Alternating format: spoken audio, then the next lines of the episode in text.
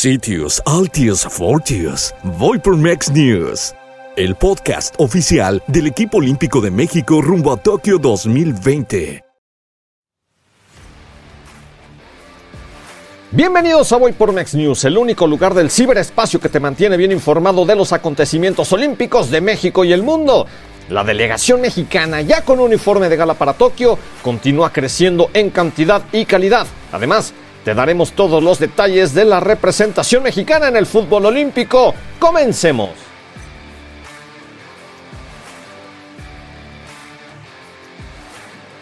Diego del Real lo consiguió.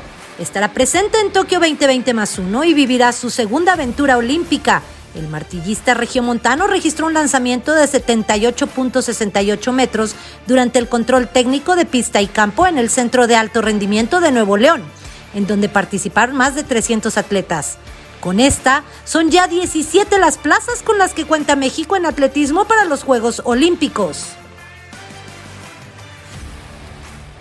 La delegación mexicana ya tiene uniforme de gala. Gracias a la votación de más de 100.000 personas en la página oficial del Comité Olímpico Mexicano, quedó definido el atuendo de lujo que portará el contingente azteca en el arranque de los Juegos Olímpicos.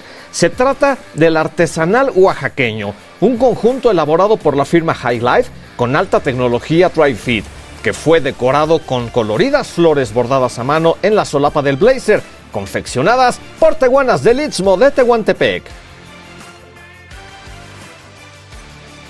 La selección mexicana de fútbol sub-23 ya conoce el destino que deberá enfrentar en Tokio. El equipo dirigido por Jaime Lozano, campeón de la CONCACAF, quedó ubicado en el Grupo A, en el que se medirá ante Francia el 22 de julio en Tokio, al anfitrión Japón tres días después en Saitama y finalmente a Sudáfrica el 28 de julio en el Domo de Sapporo. Los dos primeros lugares del sector avanzarán a los cuartos de final.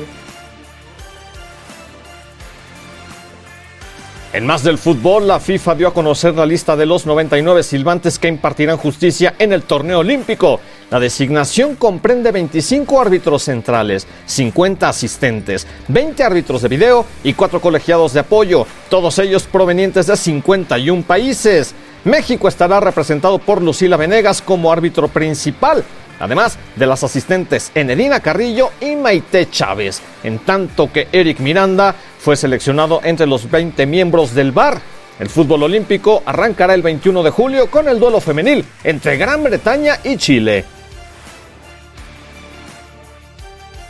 Para garantizar unos Juegos Olímpicos seguros, sin riesgos y libres de contagio por COVID-19, el Comité Olímpico Internacional y el Comité Organizador de Tokio 2020 más uno realizó una modificación al manual de normas para los más de 15.400 atletas convencionales y paralímpicos que competirán en la capital japonesa durante el verano. Entre las nuevas reglas que contiene el nuevo playbook, que será relanzado en esta semana, se tiene previsto implementar pruebas diarias y la estricta permanencia de los deportistas en la burbuja de la Villa Olímpica, zonas de entrenamiento y lugares de competencia. A través de su presidente Toshiro Muto, el comité organizador de los Juegos Olímpicos solicitó la participación de 500 enfermeras durante la celebración de la justa veraniega para dar atención a atletas, asistentes, voluntarios y medios de comunicación. La condición para que esto se logre, dice Toshiro, es que la presencia del medio millar de enfermeras en la sede olímpica y en la villa no afecte la atención médica para la población tokiota.